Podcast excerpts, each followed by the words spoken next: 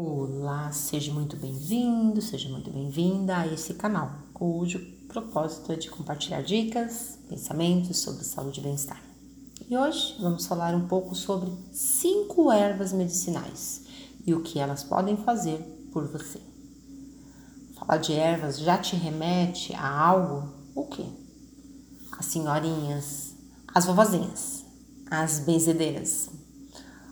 Ou algo sem fundamento científico? Ou não? Para você que está aí me ouvindo, reconhece sim que a natureza tem elementos que podem agir sobre eu, sobre você, sobre nós como remédio? A proposta de hoje não é te convencer aí dos benefícios das ervas, é apenas informar né, que elas podem sim ser aí um complemento útil quando o assunto é nossa saúde e nosso bem-estar. Meu nome é Katia Prato, terapeuta integrativa, cujo entendimento é que, como seres integrais que somos, podemos sim pensar aí em diversos meios né, para o nosso todo, para o nosso bem-estar. Não aprovo e muito menos incentivo que qualquer tipo de tratamento que seja deve substituir a ida a um médico, a um psicólogo ou qualquer outro profissional, de maneira nenhuma. E no assunto de hoje, entre outras coisas, eu vou buscar transitar aí sobre o quanto as ervas podem auxiliar. Contudo, eu irei também informar que elas têm lá suas contraindicações e que as mesmas podem interagir aí de forma não muito positiva sobre os medicamentos, cortando o seu efeito. Logo, desaconselho aí de pronto o uso indiscriminadamente. As ervas e as ditas plantas medicinais, elas podem ser utilizadas das mais diversas formas. Uma das mais conhecidas são os chás, mas temos também como formas de utilizar xaropes, cápsulas, é, gel, garrafadas, tinturas, extratos, banhos. Nota aí quantas formas, imagine os benefícios. Só que elas né, não são feitas só de benefícios, como já dito, né? A contraindicação. Então engana-se quem acha que a plantas são inofensivas, são fofinhas, né, sem nenhum efeito contrário. Eu já venho, né, através de alguns episódios, inclusive episódios que eu falo de algumas ervas e que também falo lá nos meus episódios de aromaterapia, eu venho falando sempre sobre isso. Não é porque é natural que não tem. As plantas, elas carregam em si que eu acho isso tão bonito, né? Carregam em si substâncias, né, que podem tratar. Porém, se, se utilizadas aí de forma equivocada, de forma desregrada, elas podem causar aí reações das mais diversas. E creio que aqui cabe a menção, igual aos medicamentos da farmácia. Por que eu trago os medicamentos? Você tem por hábito ler a bula? Se sim, sabe por que eu estou dizendo isso. Qualquer coisa utilizada aí de forma descontrolada pode sim, gente, ter efeitos adversos, né? E para tanto, é, é, necessário usar aí com orientação, usar com parcimônia, né? Do jeito que for indicada. Outra coisa importante, as ervas, elas são tidas como remédios e não medicamentos. Você sabe a diferença? Eu não me recordo exatamente em qual episódio que eu falei, eu só sei que eu já trouxe é, algo aí falando o que são os, os remédios, bem como o que são os medicamentos. Remédio é um termo mais amplo que medicamento. São todos os diferentes recursos aí possíveis de serem usados para aliviar uma dor ou curar aí um desconforto, um desequilíbrio. Um preparado aí com ervas medicinais compressas, massagens, elas podem ser um remédio, mas não é um medicamento. Já um medicamento são substâncias ou preparações, né, que são que se utiliza também dos ditos remédios elaborados aí em farmácias ou indústrias farmacêuticas, atendendo o quê? Atendendo especificações técnicas e especificações legais. Nem todos os remédios e medicamentos são isentos então de riscos. Os medicamentos, é, eles cumprem aí o seu objetivo quando, né, quanto a diminuir ou até eliminar aí os sintomas. No entanto, também não significa que as causas dos desequilíbrios tenham sido sanadas, tenham sido eliminadas na sua totalidade. Eu estou dizendo com isso para você não tomar? Não, de jeito nenhum. Eu estou apenas dizendo que muitas vezes nós tomamos um medicamento e por esse ato assim, opa, tomei, opa, sarei, né? E das causas mais profundas? Sarou? Com uma pílula mágica? E isso que eu digo, eu digo com relação aos medicamentos, eu também digo com relação aos remédios, tá? É importante o tratar o todo, o verificar a raiz dessa problemática e não apenas os sintomas. Enfim, simples diferenciar? Sim, né? Remédio pode ser qualquer coisa aí que tenha como finalidade cuidar e tratar. Os medicamentos também, porém, passam aí por processos e especificações técnicas e legais que são feitas aí então através também da indústria farmacêutica. E o que importa é que indiferente aí de qual método você opte por utilizar, que esse seja orientado aí por um profissional. As ervas medicinais são, portanto, remédios e esses são feitos a partir aí de plantas, né, partes das plantas, da flora como um todo. Que partes são essas? As mais diversas: folhas, sementes, cascas, raízes, flores, frutos. Imagine aí o que você imaginar de uma planta, mas cuidado, uma planta, é, de repente eu posso utilizar uma determinada parte e não utilizar outra. Eu vou dar um exemplo nesse episódio mais adiante sobre uma que podemos usar a casca, porém não as sementes, porque essa é extremamente tóxica. O uso dessa ferramenta chamada, né, ervas é feita há milênios e fazem aí parte até da cultura, né, de muita gente em diferentes partes do mundo, né, com diferentes povos aí. Logo, não é algo tão incomum entrarmos aí em contato com alguém que diz assim: Você sabia, menina, que, que tem um chazinho que ele é bom para tal coisa? Tem uma tintura, uma garrafada, você precisa ver. Algo, isso é algo inerente, né? É, já de muitas culturas, de muitos povos. Dada até aqui uma pequena introdução, por assim dizer, vou seguir aí com as ervas propriamente ditas, tá? As cinco ervas escolhidas, elas partiram de alguns princípios. Primeiro, as que eu uso. Segundo, as que eu ouvi relatos positivos, né?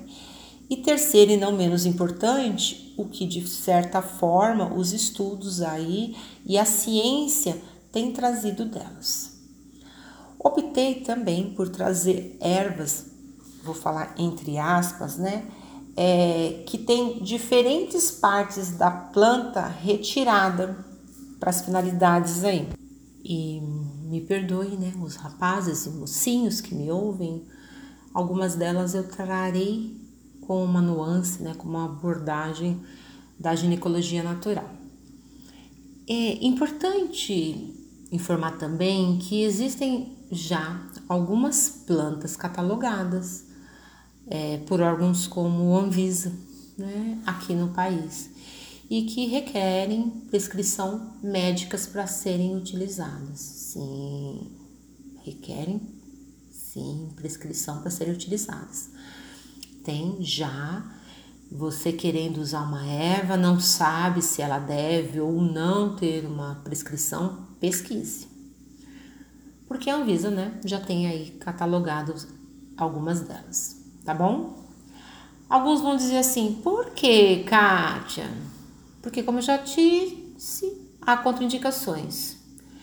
E por mais que talvez não creiamos, as plantas elas podem interagir com alguns medicamentos, né? Que porventura aí estejamos, estejamos né, tomando com prescrição médica. Então é importante essa observação. Porque, sei lá, você vai dizer assim, nossa, numa situação, eu estou tomando um medicamento um anticoagulante, né, por uma necessidade específica. Aí achando que um chazinho é inofensivo, vai e toma. E de repente, esse tem aí nas suas propriedades princípios que vão fazer com que interage com o medicamento, né, lá que você está usando, é, fazendo com, por assim dizer, aquela frase que a gente, aquela palavra que a gente costuma dizer, né, ai, corta os efeitos do remédio. E aí você vai falar assim: nossa, aquele medicamento aí que o doutor deu não está fazendo efeito. Não, ele estava. Você que o cortou por usar aí indiscriminadamente uma erva sem se informar. Então, os assuntos que eu trago, ele, eu busco trazer sempre um caráter informativo, né? com algumas pinceladas para te instigar a pesquisar e buscar mais. O conhecimento é livre, gente. Vamos aí, vamos pesquisar. Vamos verificar e depois não vir a alegar desconhecimento. Ah, eu não sabia. Porque informação, gente, existe. Não estou aqui dizendo para procurar no santo Google o que é bom para tal coisa, mas vamos criar um, um pouco mais do bom hábito de fazer uma pesquisa, buscar fontes diferentes, né? É, no momento que estamos vivendo, fala-se muito de fake news. Então é importante saber de onde vêm as informações, se, os, se são de órgãos competentes, para não ficar com aquela frase assim: ah, eu li. Eu li em algum lugar. Eu sei que era bom. Os remédios aí, ou melhor, as ervas, é, que eu estou trazendo hoje, de certa forma, elas não necessitam de prescrição médica. No entanto, não vale dizer, ah, já que não tem, eu vou tomar de baseada, né? Eu vou tomar aí desregradamente e que não tem, porque não tem que observar as contraindicações. Pouco é muito sempre, vale aqui usar com cuidado. Já ouviu falar da castanha da Índia? Eis que chega a primeira erva. Eu tive que anotar uh, o nome científico dela, porque ele é grego para mim, tá? E aí eu vou deixar escrito no, no corpo aí do, do episódio para você consultar, porque como eu venho dizendo, é importante o nome científico. Ela é indicada para quadros aí de varizes nas pernas. E é, e é legal trazer isso, que desde criança eu ouço dos meus parentes, né, que tinham lá os seus problemas com varizes, falando sobre a castanha da Índia. É, ela é legal para má circulação, aquela sensação de pernas pesadas, de dores, interessante também para hemorroidas. Ela tem na sua composição um princípio que fortalece aí os vasos sanguíneos e podemos ingeri-los aí em forma de cápsula, de chás. Suas contraindicações: não tomar durante a gravidez, por crianças alérgicos ou sensíveis aí a algum dos componentes aí que consta dessa erva, pessoas com insuficiência renal ou hepática, é desaconselhável o uso. A segunda erva que eu trago é a calêndula. Essa tem um nome científico mais fácil, tá? Calêndula officinalis. Tem aqueles que de repente já até conhecem, mas por um outro nome, mal me quero. Podemos aí utilizá-la para tratar de feridas, também de varizes, uh, traumatismo, furúnculos. Meninas que estão aí a me ouvir, elas também podem ser utilizadas para uso pós-parto, pós-aborto, auxilia a vinda da menstruação, possui ação cicatrizante, anti-inflamatória e antimicrobiana. Podemos utilizar essa erva em forma de chá, em forma de tintura, em forma de cremes, pomadas. No âmbito das contraindicações, podemos dizer né, os alérgicos e os sensíveis aos compostos aí, que de repente tenha no remédio que o seu organismo não se dá bem, grávidas, né? Há quem desaconselha é, em mulheres que estão amamentando, né, as lactantes, crianças somente se tiver aí o acompanhamento de um especialista, tudo bem? Uma outra erva a ser lembrada aqui, que é a terceira, nessa utilizamos a sua casca, casca grossa. Lembra que eu falei que eu iria citar uma que podemos utilizar a casca, mas não as sementes, porque essa é tóxica? Então, a planta que eu estou falando agora é o barbatimão. E eu nem vou ousar aqui citar o nome dele, tá? Vai estar escrito lá tem ação cicatrizante. Na ginecologia natural, nós podemos utilizar, por conta aí da sua ação anti-inflamatória, cicatrizante, né? Ajuda aí no controle do corrimento vaginal. Atua aí na cicatrização de feridas, úlceras e hemorragias uterinas. Lembrando que a parte a ser utilizada é a casca, porque a semente conta aí com toda uma toxicidade. Podemos utilizar isso em forma de creme, em forma de pomada. Na ginecologia natural, podemos utilizá-la também como banho de assentos. Contraindicações para grávidas, lactantes, pessoas aí com graves problemas no estômago, em excesso aí pode causar mais e maiores danos. Segundo, seguindo aí, né, vamos na quarta erva. É uma folha dessa vez é o boldo do Chile, que é o Pelmus boldus, isso. Indicado para melhorar na digestão, porque auxilia, né, e ajuda a aumentar a secreção da bile, conhecida aí por auxiliar na quebra dos alimentos, né, e assim contribuir para quê? Contribuir para a digestão. Podemos utilizá-la em forma de chá, em forma de cápsula.